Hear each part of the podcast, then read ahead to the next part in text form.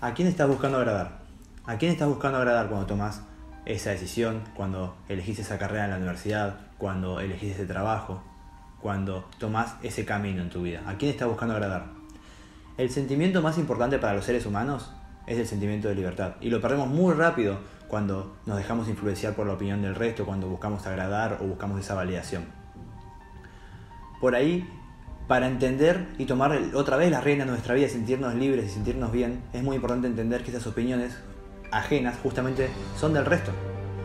Y están basadas en sus expectativas, en sus experiencias, en sus emociones.